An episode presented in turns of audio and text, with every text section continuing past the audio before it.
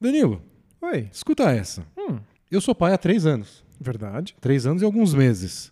Porém, Porém, não foi de cara que eu percebi que eu era pai. Eu sabia que eu era. Não foi uma surpresa, não, foi, não precisou de um teste de DNA. Eu sabia, mas não sabia. Acho que eu fui perceber de fato só depois de uns dois anos e por causa de uma boneca.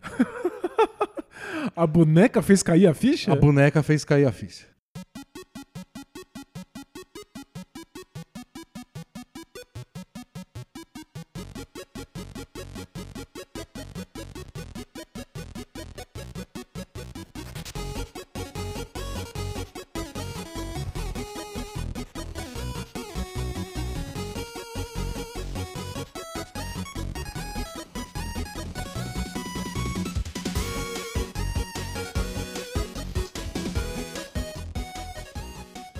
História é a seguinte: Manda. eu tenho uma filha, Amora? Amora, a Morinha. Quem nos escuta no Bola Presa conhece. Ela nasceu no comecinho da pandemia, então ela já tem três anos e pouco. E no começo desse ano de 2023, a gente foi viajar para a cidade da família da minha esposa, que é Ourinhos, no interior de São Paulo. Um forte abraço para a família Escuta Essa em Ourinhos. Beijo, Ourinhos. É só muito longe. Bem É. longe. Localizando, estamos em São Paulo, capital. Isso. Não, mas não importa onde você tá. Provavelmente Ourinhos é muito longe. Não sei que você, sei lá, mora em Palmital. Palmital é vizinho de Ourinhos? É perto, é perto. Chavantes é pertinho. Legal. Mas é uma cidade agradável, só que é longe. E é um longe ainda que é numa estrada em linha reta só. Mal, mal tem curva. Então a estrada é assim, infinita. E aí a gente foi viajar, uma viagem longa. E no meio do caminho, o carro que eu comprei faz pouco tempo, justamente pra gente poder fazer essas viagens pra Ourinhos, Eu lembro, você comprou pensando em, em poder viajar. É. Não tava lá muito estável do jeito que eu imaginaria. Aí eu pensei, putz, é verdade, né? Eu tinha que ter calibrado os pneus antes de ir. Coisas que quem nunca teve um carro não atina da primeira vez, É, né? eu falei, ah, eu sou muito burro. Pior que eu tinha pensado nisso aquela semana, mas eu falei, não, deixa eu fazer. No, no dia da viagem eu vou fazer, né? E aí eu tava encafifado com isso, e aí a gente parou num posto no meio da estrada. E nisso fui eu com o manual do carro no celular. pra ver, mas qual que é isso aqui? Dá- dá- qual que era pra saber a calibragem do pneu? E tentando descobrir se eu poderia consertar isso durante a viagem. Porque eu tinha uma dúvida se dava pra fazer isso com o pneu quente, essas coisas. Ah, talvez tivesse que ter feito antes, não É. pudesse fazer durante. E pelo jeito não pode mesmo. Ah, é? É, você não pode rodar 200 km e falar, putz, esqueci, deixa eu... Não, tem que esperar o carro calibra. esfriar. E pelo menos isso foi o que eu descobri nas minhas pesquisas rápidas no celular enquanto eu checava o manual do veículo. Bom, eu não tenho carro, eu não sei dirigir. nesse momento eu tô só surpreso que existe um manual do veículo. Não tem, Como se tem, fosse um liquidificador? mas muito maior. É um manual É um gigantesco? manual gigantesco. Gordo, cheio, com todos os detalhes de tudo. Olha só. Muita coisa básica, que você já sabe por saber. Mas explicando o que cada luzinha quer dizer, Então, ó, tem muita luzinha. tem muita luzinha. E nisso, minha mulher, minha filha e minha sogra, que estavam juntos, foram lá no posto, foram comprar coisa pra comer, foram no banheiro, e eu lá preocupado com o carro. E eu não queria falar pra ninguém também, porque Não queria assustar não ninguém. queria preocupar claro. ninguém. E o carro não tava assim, não tava andando em zigue-zague. Não tava perfeitamente alinhado. É, mas tipo, quando ficava um pouco mais rápido, não, não, não devia estar instável daquele jeito. E realmente depois, quando eu cheguei em Ourinhos, no dia seguinte, eu fui lá, consegui arrumar tudo, na volta tava perfeitamente estável. Era só isso, era só esse o problema. Minha, minha estupidez. O seu esquecimento ter estabilizado antes e não dá pra fazer durante. É. Então, elas entraram lá pra pegar alguma coisa pra comer, pra beber, e eu cheguei depois porque eu tava mergulhado nisso. E aí a gente saiu, foi continuar a viagem, foi pra Ourinhos, chegou em Ourinhos e foi lá, descansou e fomos dormir. Perfeito. E aí na hora de dormir, a minha filha Morinha queria a boneca dela, que era a Malha. A malha. É. Aliás, nem sei se ela chegou a pedir ou se a gente só foi pegar a Malha. Porque ela sempre dorme abraçada na malha. Sempre é dorme, do- dormem juntas. E aí minha mulher me chamou e falou: Onde tá a Malha? e aí já deu um frio na barriga e aí tava chovendo ferozmente, assim. Tava caindo uma tempestade lá em Ourinhos. procurei em todas as malas, na bolsa, saí na rua pra abrir o carro, pra ver será que ficou no carro. E depois a gente só lembrou que ela levou no posto. A gente lembrava porque ela tinha pedido, quero levar. Ou seja, ficou no posto. E depois a gente não lembrava mais, então provavelmente tinha ficado. E aí, 10 e tanto da noite, eu liguei no posto pra perguntar. Você conseguiu o telefone do posto? Ah, isso, isso dá pra conseguir. Tipo, na internet. É, não, não, é um, não é um postinho de. De beira de estrada. É, é de beira de estrada, que eu tava na beira da estrada. Mas é aqueles grandes, onde tudo custa 10 vezes o que deveria custar. Entendi. Então, deu pra conseguir o número, eu liguei, a pessoa falou: ó, não vi nenhum, mas amanhã às 6 da manhã, o gerente deve estar aí. Mas a gente sabia que. Que já era. A gente sabia que tinha ficado lá, porque não estava em nenhum lugar da casa ou do carro. E se não estava lá, se alguém não tinha deixado encostado no caixa, a pessoa falando, espera o gerente, era muito pouco provável. Aí a Mora dormiu, mesmo sem a malha, mas nossa, Ela estranhou? ela capotou. Ela tava na casa da avó. Claro, é- é tudo novo. dormiu de exaustão, mexendo em tudo. Dois anos e meio também. Dispersa fácil. Claro. Mas, nossa, eu, eu fiquei muito arrasado. Eu fiquei arrasado num nível que eu não imaginei que eu era capaz de ficar arrasado. Muito menos por causa de uma boneca. E comecei a chorar, que nem um louco. Parecia que tinha Caramba. perdido um ente querido. E quando eu fui ver, minha mulher tava chorando também. E a gente tava se achando assim tão incapaz. Tipo, é o- é o básico do básico. É parte da família. Como é que a gente. Tipo, eu não consigo tomar conta da boneca. Como é que eu vou conseguir tomar conta de alguém que se mexe de verdade? É, é- é desesperador aí. Tem que entender o contexto de uma criança de dois anos que é extremamente apegada É. a uma boneca. Que tem nome, né? O, o que por si só já faz toda a diferença. E como eu ia explicar pra ela que tinha perdido? Então, o famoso, como é que eu vou explicar pro meu filho? Mas dessa vez uma questão realmente que eu não sabia explicar e que eu teria que explicar. Porque geralmente essa expressão é usada pra coisas que você não precisa explicar. Isso, você, você só deixa lá. Mas nesse caso é de fato onde está a boneca, onde ela foi parar. E aí eu não sabia o que fazer. Eu cogitei pegar o carro na chuva e ir até o posto, que fica umas duas horas de distância. Você pensou em dirigir duas horas pra trás pra depois voltar mais duas Isso. horas só pra tentar encontrar Só a pra boneca. ver se tava lá em algum canto. Uau. Mas como a gente conseguiu ligar e a pessoa falou, não tô vendo nada aqui, pergunta pro gerente, falei, beleza, se eu for lá, eu vou amanhã de manhã. Isso, então melhor esperar o gerente na manhã Isso. seguinte. Mas eu tinha que fazer alguma coisa. E aí o que eu pensei junto com a minha esposa foi, tem que ter outra boneca. Tem que ter uma substituta. Eu peguei uma foto da boneca, porque a gente não, a gente não comprou essa boneca. Se eu não me engano, as primas dela deram. Então a gente não sabia nem Que boneca que era? boneca era. Então eu peguei uma foto antiga onde a Amora tava com a boneca, recortei a boneca e botei no Google pra pesquisar a imagem. Perfeito. E aí ele descobriu qual o modelo da boneca que era. Era uma boneca moderna, uma boneca é, antiga? É, não, é de uma marca conhecida que tem vários modelos. Esse era um modelo X, eu não lembro exatamente o nome. E aí eu botei pra procurar pra comprar esse modelo. É recente, mas não tão recente. Uhum. Então eu não achei novo. Ah, não tem novo. Mas a gente achou no, em dois sites diferentes que vendem usados. E a minha reação foi: tá bom, quando chega? e, é- e esses sites que a pessoa bota a coisa e eu não sei. Nem se ela ainda vê, sabe? É, às vezes Vai deixou que- lá pra vender há anos. Ninguém se interessou por essa boneca, ela também não vai ver se alguém Nem usa um mais o lance. e-mail, sabe, que ela cadastrou. Claro. E aí nossa reação foi: vamos comprar as duas. Mas a sua preocupação não foi quanto custa. A sua preocupação foi Imagina. quando chega. Imagina, só isso. Porque a gente ia voltar aqui pra São Paulo naquela semana, acho que numa quinta-feira, e tinha que estar aqui. Tinha que ter chegado já pra poder entregar pra ela. Nossa estratégia naquela madrugada chuvosa foi: a gente não fala nada pra ela. Se ela perguntar, a gente fala que ficou em São Paulo Uhum, e que vai, vai ver quando voltar de viagem. e quando voltar a gente entrega pra ela. A pergunta, ela deu falta da boneca? Deu. Ela pediu a boneca. Ela pediu. Não naquela madrugada. A gente comprou as duas porque a gente tinha medo de não chegar a tempo. Mas eu entrei em contato com uma das pessoas e falou: essa é a situação. A criança, sabe o argumento do Criança doente. procura-se cachorro, criança doente? É. Não tava doente, mas eu tava. Pera, você encontrou duas bonecas usadas pra venda, comprou as duas e entrou em contato com a vendedora. Isso. Porque Se é uma loja assim, eles dão prazo. Eu falei, ó, pessoa que eu comprei.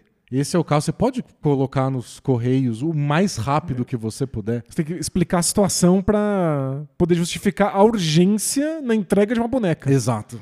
E expliquei, a pessoa falou, foi super compreensivo, não pode Ah, deixar que que, eu mando. E aí eu coloquei uma pra chegar na minha casa, só que na nossa casa não tem porteiro. É um prédio, mas não tem porteiro. Ou seja, pode ser que a entrega só batesse e voltasse se ninguém, nenhum vizinho seu recebesse. Então o plano foi: um a gente coloca em casa, deixa os vizinhos avisados, e o outro a gente manda entregar na casa da minha irmã, porque lá tem portaria, lá pode chegar a qualquer hora. E esse foi o plano de ataque.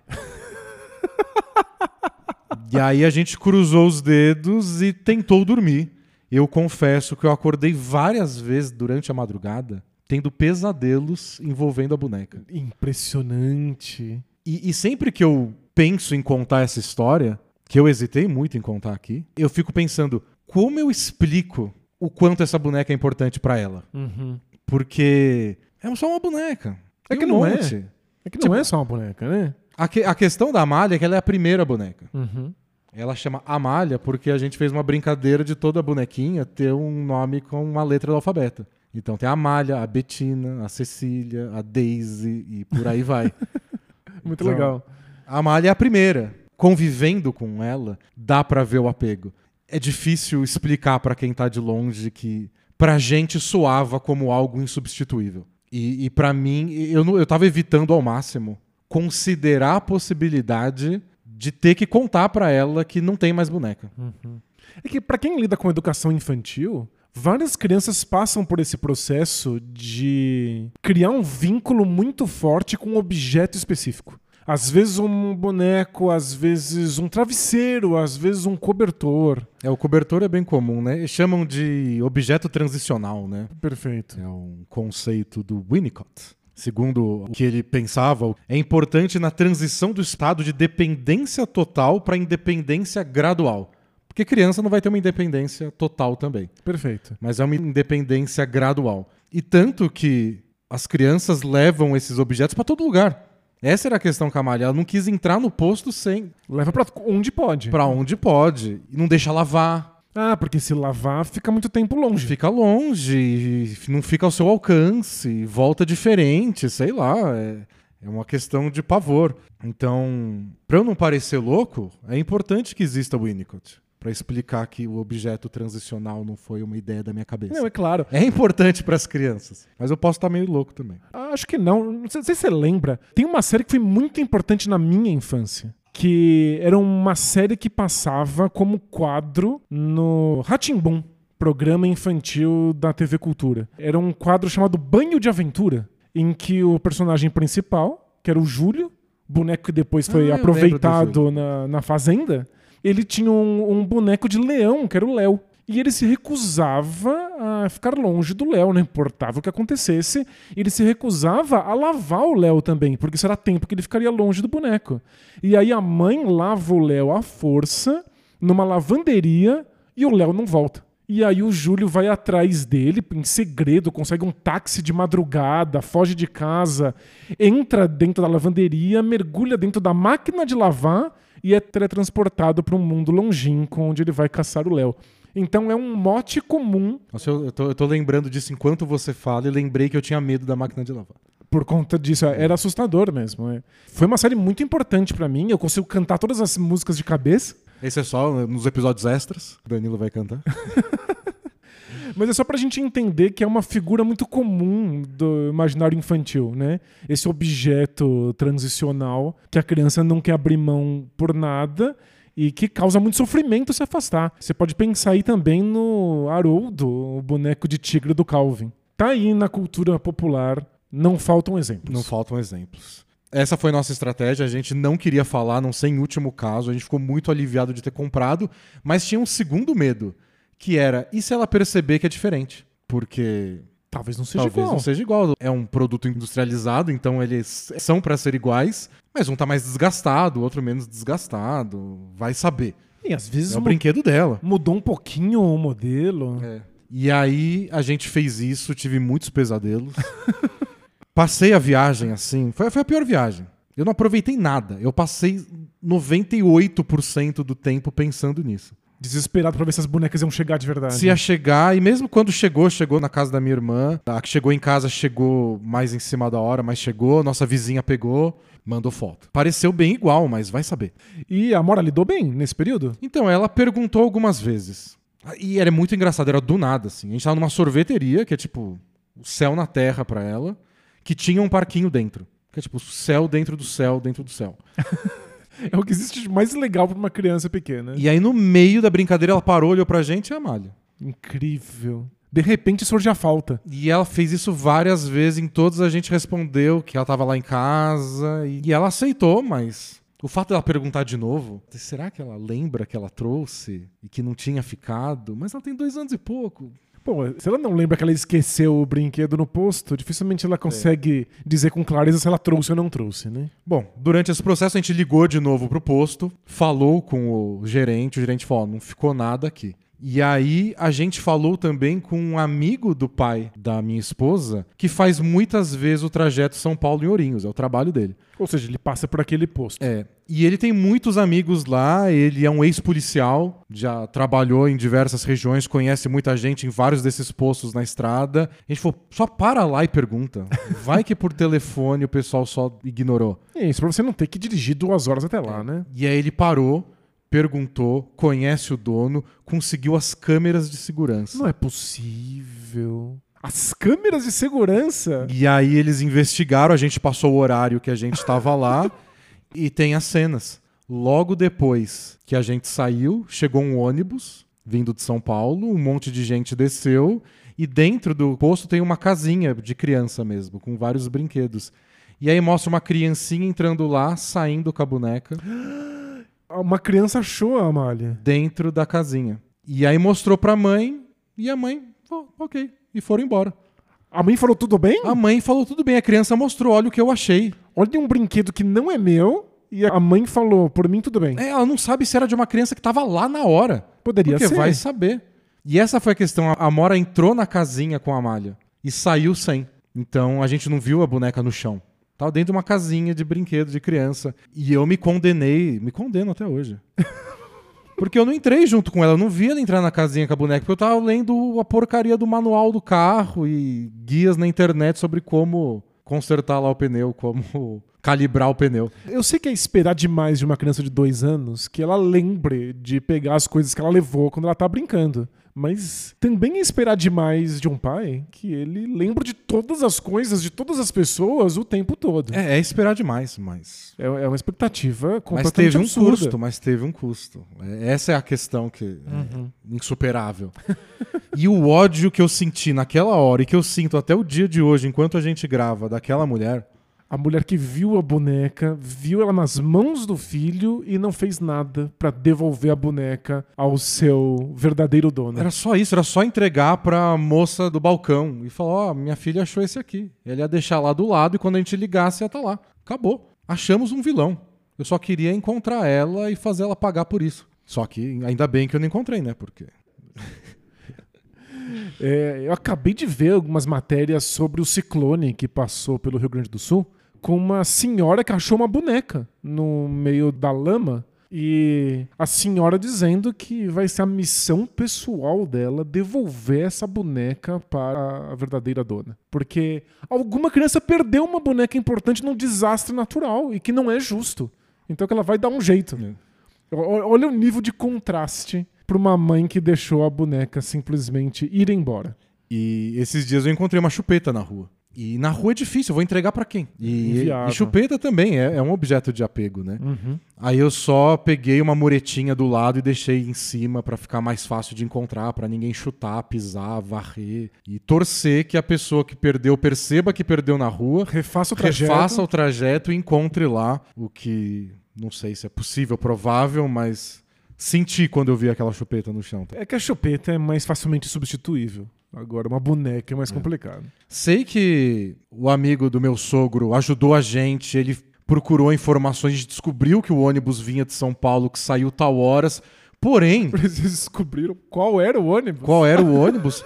Porém, por algum motivo aí que eu não sei qual é, injusto e cruel, É. a gente não conseguiu a lista de passageiros, né? Você queria a lista de Eu passageiros? queria a lista de passageiros, eu queria o endereço de todo mundo, eu queria caçar essas pessoas por ourinhos antes que elas voltassem pra São Paulo. Você quer o nome da pessoa que te causou esse É, sofrimento. se eu fosse o Batman, essa mulher tava perdida. Pra sorte dela, eu sou só um podcaster.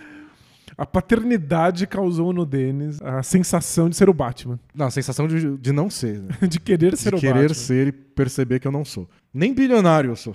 Você vê como tá ruim. Isso também teria ajudado a situação. Bom, esse foi o drama, a gente voltou. E na volta ela começou a perguntar mais vezes sobre a malha. E a gente resolveu mostrar uma das fotos que minha irmã tinha mandado. Ele falou: "Ah, ela ficou lá com a tia. Pronto. Dá um lugar, né? Dá um- É. uma promessa de retorno. E ela viu, mas ela queria porque queria. E no fim ela dormiu no carro e a gente pegou a boneca lá na casa da minha irmã. E quando a gente chegou em casa, ela acordou e a gente escondeu ela numa casinha lá que ela tem. Falou: vamos procurar ela.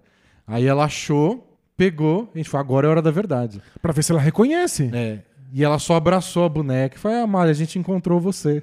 Perfeito. Nossa. falei, nossa. Que alívio. E ela ter falado, a gente encontrou você, foi, nossa, é, é- é o meu sentimento. foi o que eu, assim, a gente encontrou você e foi um alívio.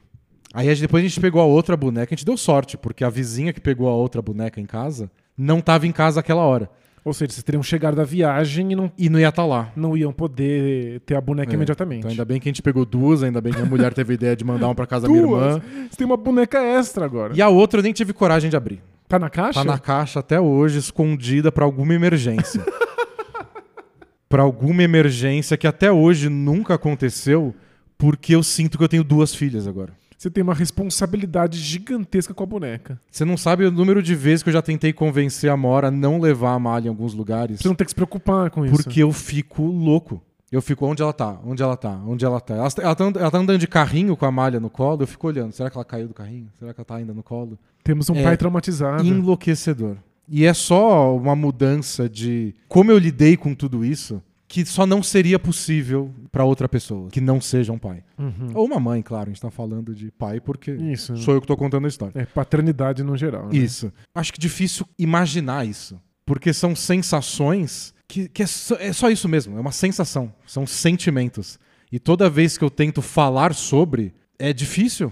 Porque é difícil expressar algum tipo de racionalização e lógica por trás de algo que é, parece que é um, um sentimento primitivo de proteção, né? E, e várias outras coisas. A, a parte da proteção, que esse caso deixa bem óbvio, é mais conhecido, mas são sentimentos que você tem. Então, pra mim, a definição de paternidade é tipo, eu, eu senti um monte de coisa que eu não sabia que eu era capaz de sentir e que eu não consigo explicar direito. e a gente fica procurando gente que consiga falar sobre isso. E com paternidade eu não tive muito sucesso encontrando. Por Gente que- exemplo, Que, seja capaz de colocar isso em palavras. né? pessoas que falam sobre paternidade aí na internet, em podcasts, em sites, em, sei lá, redes sociais, tem muita coisa focada em dicas. Na, na parte prática, né? Dica de criação, dica de como lidar com o bebê, dica de como você pode ajudar a mãe. Porque tem coisa que você sente que sua mãe dá conta, mas você pode fazer o papel de outra forma. É uma coisa muito prática. Ou na parte social, né? Gente falando sobre pai que não é presente, sobre como pais se afastam, sobre pais que abandonam.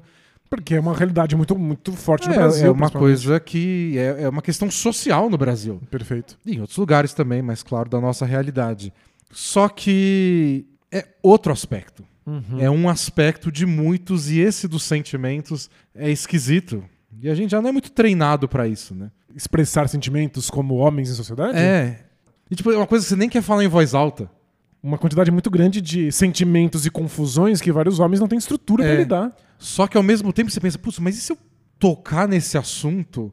Vai parecer que. E não é exatamente isso. É perceber da onde brotou. E é porque vão acontecendo coisas como essa. Some uma boneca E é desesperador, né? e sua cabeça entra num modo que você não sabia que. Não só que você não sabia que era possível, você nem tá entendendo enquanto tá acontecendo. É só muito surreal. E mesmo, tipo, acho que quem estaria mais capacitado pra lidar com isso é a arte. Livros, é, filmes. Mas Bom, às vezes eu que não conheço o livro certo, a história certa. Mas o que eu vou sempre lembrando e conhecendo é muita coisa focada no filho, né? A relação do filho com o pai. Uhum. Como o pai fez alguma coisa e como o filho está refletindo a partir disso. É o clássico da análise, né? Você chega lá e fala da sua mãe. Você não fala do seu filho. É, não é o imaginário comum É. da experiência de análise. E o ponto de vista, quando aparece análise na arte, é o personagem falando da mãe, do pai. Eu senti falta disso aí. Sabe onde eu encontrei? Não uma resposta pra nada, mas é uma filósofa americana que chama Laurie Poe. Ela assina como Ella Poe. E ela tem um trabalho, um livro que chama Experiência Transformativa.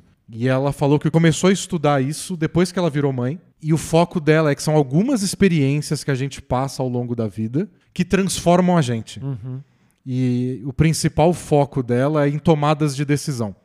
Então, nesse caso, seria como eu posso racionalmente decidir me tornar um pai ou uma mãe se eu não tenho como ter ideia de como vai ser? Você não tem como imaginar qual vão ser as experiências, os sentimentos, as situações. O máximo que você pode ter é o testemunho de alguém que é. Mas o testemunho não vale tanto.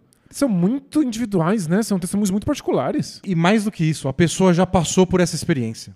Faz sentido. Ela tá do outro lado da experiência. Ela já tá do outro lado. Tem um outro exemplo muito bom que ela dá no começo do livro, que é o do vampiro. do vampiro. Chega um vampiro em você e fala: Você quer virar um vampiro? Eu te dou uma mordida agora, você vira um vampiro, mas é a última chance. É agora. É agora eu vou embora. Como que você decide ser um vampiro?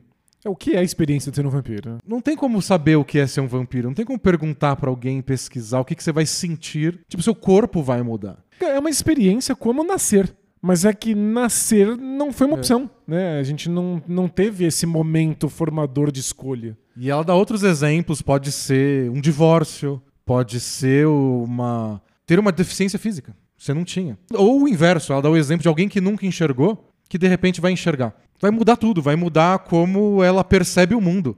E não tem como voltar atrás. Os valores dela podem mudar a partir disso. E aí, por fim, ela dá o exemplo da religião. É uma discussão entre alguém religioso e alguém que não acredita em nada mesmo, um ateu convicto. Não tem como ter uma conversa. O que é evidência para um não conta como evidência para o outro. Tem uma, uma parte aí de perspectiva e de sensação que são muito fortes. E muitas vezes o argumento do fiel, do religioso, é se entrega. Você tem que se permitir sentir isso, né? Você tem que ser tocado por essa É religião. o salto de fé. É, exato. E aí depois que você der esse salto de fé, você vai sentir coisas e aí você vai perceber o que, que é Deus, o que, que é o divino, sei lá o quê. Eu já ouvi muito pessoas que tentaram me pregar algum tipo de religião, coisas como não dê tempo ao tempo. Uma hora você vai sentir, uma É. hora você vai passar por essa porta. O argumento, no fim das contas, é primeiro você passa da porta. Isso, e depois você acredita. É. Eu falo, mas aí não é uma decisão, não é um convencimento, não é uma evidência, não é um argumento. Não tem como eles se comunicarem. Isso porque se esse é o caso de vai acontecer naturalmente porque é uma passagem, aí não faz sentido você tentar convencer uma pessoa a fazer essa passagem. Se ela só vai fazer quando ela acreditar, não é você que vai convencê-la a acreditar. Exato. Então é meio que quando você conversa com alguém que já é um pai, já é uma mãe, é tipo um ateu conversando com um religioso. Não vai sair nada disso. Você não vai ser convencido ou não convencido. Vocês estão trabalhando com evidências diferentes. É por isso que a paternidade como escolha é um evento bastante estranho, né? É. E por isso que surgem esses movimentos do tipo, ah, não, não faz sentido ter filho. Porque tá levando para um lado racional. E muitas das experiências de paternidade são sustos, são acontecimentos. Acontece, surge e você lida com aquilo que está diretamente na sua frente. Não é uma passagem de escolha. Existe uma escolha em aceitar aquilo que já aconteceu, em querer continuar com aquilo que se deu. Mas escolher que aquilo se dê é realmente é um salto de fé que parece incomunicável com alguém que já passou pela experiência de paternidade, né? E o trabalho dessa filósofa, da Lei Poe, é justamente para trazer alguma luz para isso. Como é que a gente toma decisões em situações assim, ou como a gente lida em situações onde tem esses dois tipos de pessoa. Como é que você se comunica com os dois, como você cria uma política que abrace essas pessoas que estão em mundos diferentes. No fim das contas, quem eu achei que falou de paternidade fez mais sentido é um cara que apareceu no meu Twitter, o Twitter, pelo algoritmo do Twitter. Eu nem sei quem é. Dei uma pesquisada depois. É um cara que tem um podcast, ele tem uma abordagem meio coach. que eu jamais seguiria. Mas ele fala sobre paternidade? Não, ele falou esse dia. Aham. Mas ele falou de paternidade e falei, é meio isso. Acho que ele pegou um pouco do que foi o sentimento todo da coisa. Que ele falou que a paternidade segue uma lógica dos sonhos. Ele falou, num sonho você tá dirigindo um carro na estrada e tá embaixo d'água, mas você respira. E a gente tá na loja de bicicleta do meu pai. E aí seu cérebro olha tudo isso e fala, é, é isso aí. tudo bem, tudo bem. E, e ele falou, paternidade é isso aí, porque tem um monte de coisa acontecendo ao mesmo tempo, e tá tudo ruim, e tá tudo bom. Foi que ele encontrou vários pais que eles estavam conversando, e falou, ó, desde que meu filho nasceu, todos os aspectos da nossa vida piorou. Saúde, dinheiro, carreira, amor, casamento, só uma parte melhorou, que é a parte de amar meu filho. Essa parte tá indo bem. A parte de ser pai. É, a parte de todo o resto, a paternidade meio que deu um baque que a gente ainda não, não conseguiu lidar e piorou tudo. Mas a gente não quer falar que piorou porque vai parecer que eu não queria ter filho. E eu quero, mas foi ruim. É confuso mesmo. É. E é legal que a Ella e Poe, a filósofa, a mesma coisa. Você olha aqueles pais cansados no parquinho, você fala, mas eu não quero isso. Mas todos falam que queriam estar lá. Lógica de sonho. Tá ruim, mas tá bom. É só muita coisa acontecendo e eu acho que a gente não tem espaço socialmente pra debater isso em voz alta. É. Falar quais são as dificuldades da paternidade. Eu já ouvi muito sobre as dificuldades de depressão pós-parto. Com pouco espaço existe pra uma mulher admitir naquele momento que ela não quer ter contato com o filho ou que ela não está feliz em ser mãe, mesmo que isso seja um momento transitório.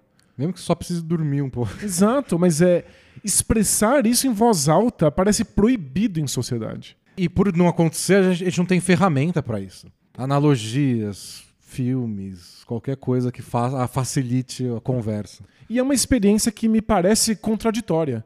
E contraditória num bom sentido. Porque são coisas que são boas e são ruins, e são fáceis e são difíceis, todas simultaneamente. Mas alguns aspectos dessa experiência a gente não pode comunicar. Algumas porque não dá pra comunicar, porque faltam palavras. Outras porque se você comunicar, não sei se todo mundo leva muito bem. O que eu mais gostei dessa pesquisa toda foi de ter a experiência transformativa. Porque, tipo, é isso que aconteceu. E é por isso que eu vi a graça nisso e não vejo mais. É por isso que eu gostava de gastar meu tempo fazendo isso e agora eu não gosto. É por isso que eu sinto esse negócio e antes eu não sentia. Você está transformado. Porque é uma coisa que transforma. E o resultado disso pode ser várias coisas. Pode piorar muita coisa. Mas é, é outra coisa funcionando. Tudo muda e seus, seu sistema de valores muda. Então você também avalia essas mudanças de outro jeito. E aí, quando você perde uma boneca, vira o evento mais importante da sua vida. a ponto de você buscar as câmeras de segurança, querer encontrar o ônibus e o nome da pessoa que foi embora com a boneca, comprar duas bonecas simultaneamente e ter uma reserva guardada no seu armário. Eu, eu só não comprei todas. Isso é de verdade. Isso é de- eu tô falando muito sério. Eu só não comprei todas porque eu pensei, outra pessoa pode passar por isso. Outro pai pode precisar dessa E boneca. quando ele pesquisar, vai achar uma boneca pra vender. Senão eu teria comprado todas pra ter na reserva. Muito bonito. Então, é, agora só falta uma questão a ser respondida. Um dia eu vou deixar a Morinha ouvir esse episódio e saber que é outra boneca? Eu acho que quando ela souber e tiver maturidade pra entender o que aconteceu, ela vai achar o seu gesto muito, muito bonito. Veremos, mas talvez esse episódio não dure pra sempre, talvez ele seja apagado no futuro se eu quiser que essa história morra comigo e com vocês.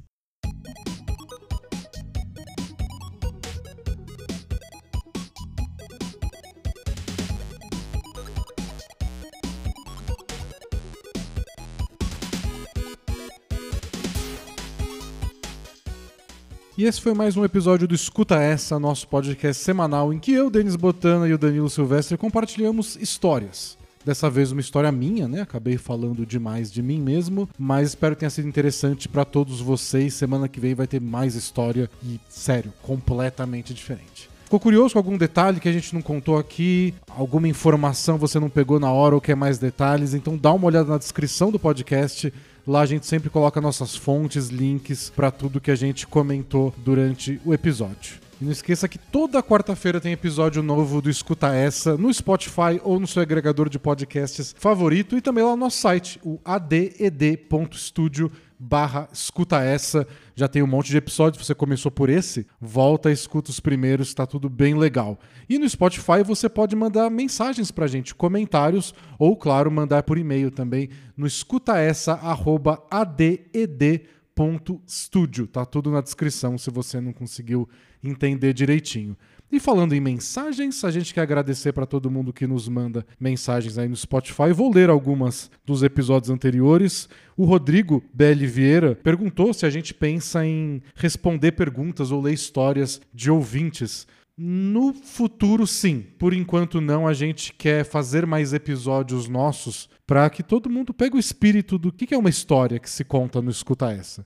Quando isso ficar mais claro, até porque está ficando claro para a gente ainda, a gente vai aceitar umas histórias, aí vocês contam o que vocês descobriram, conheceram ou vivenciaram na vida de vocês ultimamente. E no episódio do Tempo, muita gente aqui, o Kaká Xavier, a Amanda Piscinati, o Matheus Alves, todos falando sobre fazer um tour sobre essas obras do tempo. Então tá aí, a caravana escuta essa, vai ser uma realidade. 2033 estaremos lá para ver o próximo bloco de concreto. E a Vitória Cuano falou que tinha um site que tinha essa ideia do eu do futuro. Ela disse: você escrevia um e-mail e programava daqui quantos anos você receberia. Ela diz: eu fiz e não lembro, mas na época achou uma boa ideia, então deu certo, né? Porque a ideia é você não lembrar.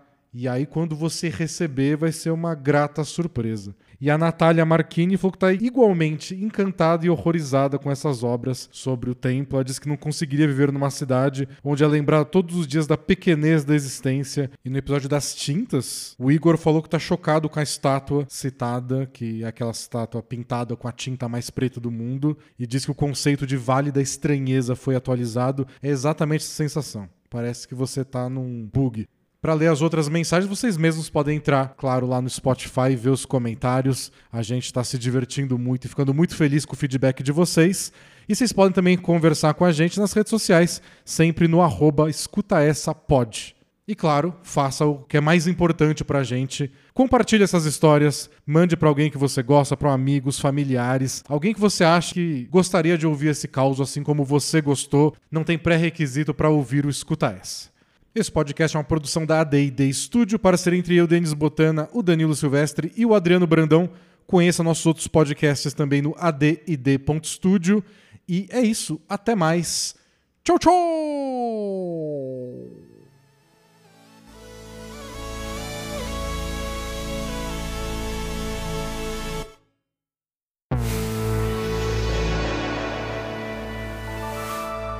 AD&D Studio